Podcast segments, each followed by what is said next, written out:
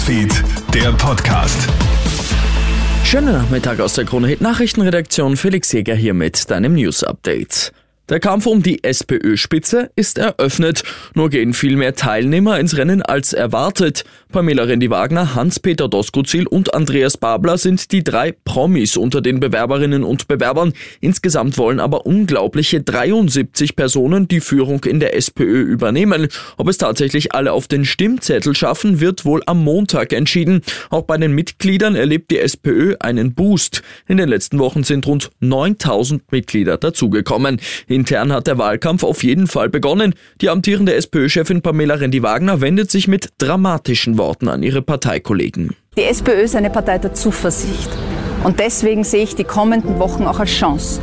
Als Chance, Debatten über uns selbst, die uns als Bewegung lähmen, endgültig zu beenden.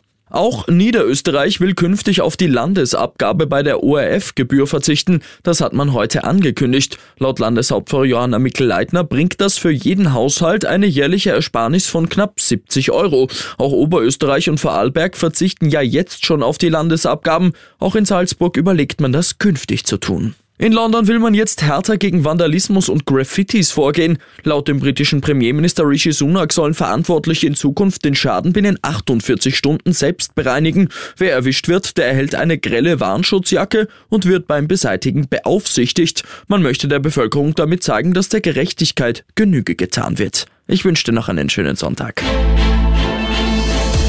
Krone Hits, Newsfeed, der Podcast.